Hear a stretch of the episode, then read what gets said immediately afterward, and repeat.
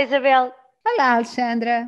Hoje o número uh, tem a ver com um assunto que eu acho que toda a gente fala muito, sobretudo este ano, com, com a corrida a ter animais de, de estimação. Então, 3,2 milhões de portugueses têm cães e 2,7 milhões de portugueses têm gatos uh, em casa. Os que têm um ou mais cães são 38% deles, do total, uh, vive no continente e os gatos são 32%. Uh, Isabel, será que nós ainda sabemos tratar os cães como cães?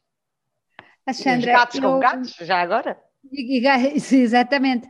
Eh, estes dados da Marktest, que são de julho de 2020, e se calhar desde aí já, já aumentou o número, ehm, eu acho que correspondem eh, a uma mudança muito grande em relação à, à maneira como nós vemos e sentimos os animais domésticos mas corresponde também, como a Alexandra está a dizer, a um risco muito grande, que é o de estes animais deixarem de ser tratados como animais, e isso, uh, isso é uma coisa boa, ou seja, são tratados consoante a sua natureza, para passarem a ser tratados como as crianças que não tivemos, o companheiro que não temos, ou a companheira, e uh, corremos o risco de, de lhes fazer mal com esse amor deslocado, não é? Que, que, não, que não respeita, no fundo, a, a, natureza, a natureza dos próprios cães. E o lugar que lhes devemos dar na, na, na vida. No outro dia, uh, até porque uh, eu, eu semi-juntei-me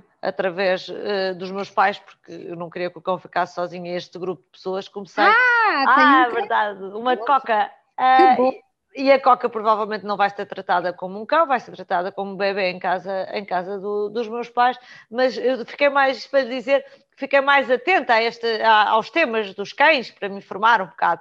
E então comecei a ouvir falar de imensas teorias, Isabel. Por exemplo, que formas de educar os cães, e começaram-me a falar do positive reinforcement, reforço positivo, que hoje em dia nós temos que conversar com os cães, felicitá-los quando eles fazem uma coisa boa e ignorar quando eles fazem uma coisa má para não traumatizar os cães. O que me leva a uma segunda conversa que eu tive há relativamente pouco tempo, que dizia respeito a bebés. Eu não sei se a, se a Isabel já tinha ouvido falar de uma ah, coisa. Ah, eu tinha, eu tinha ouvido no que vai dizer, porque tenho netos educados com esse, com esse método. Então, Passo. eu já vou fazer as neiras, espero que uh, os pais dos seus netos não ouçam este episódio, eu ia, eu ia gozar com o Baby Led Winning, que é um método que promove a autoalimentação da, da criança a partir dos, dos, seis meses. No fundo, elas agarram nos pedaços inteiros de, de alimentos um, e ingerem com as próprias mãos e, como diz uma amiga dentista, nunca deixe ninguém sem dentes guiar a sua própria vida. Eu espero que estas tendências meio revolucionárias não cheguem aos cães, porque, caramba, há de saber distinguir entre pessoas e animais. Uh, Alexandra, eu acho que tem toda a razão e, sobretudo, uh, não queremos animais com os problemas de saúde mental das pessoas e para isso, e para isso começa por os tratarmos como eles merecem, mas tendo sempre em atenção que não os vamos engordar, tornar obesos, tornar deprimidos e tornar ansiosos, e exatamente nesse esforço de os humanizar e de interpretar os seus comportamentos e, eh, e os seus sentimentos e emoções como tendo-nos a nós como centro da sua vida.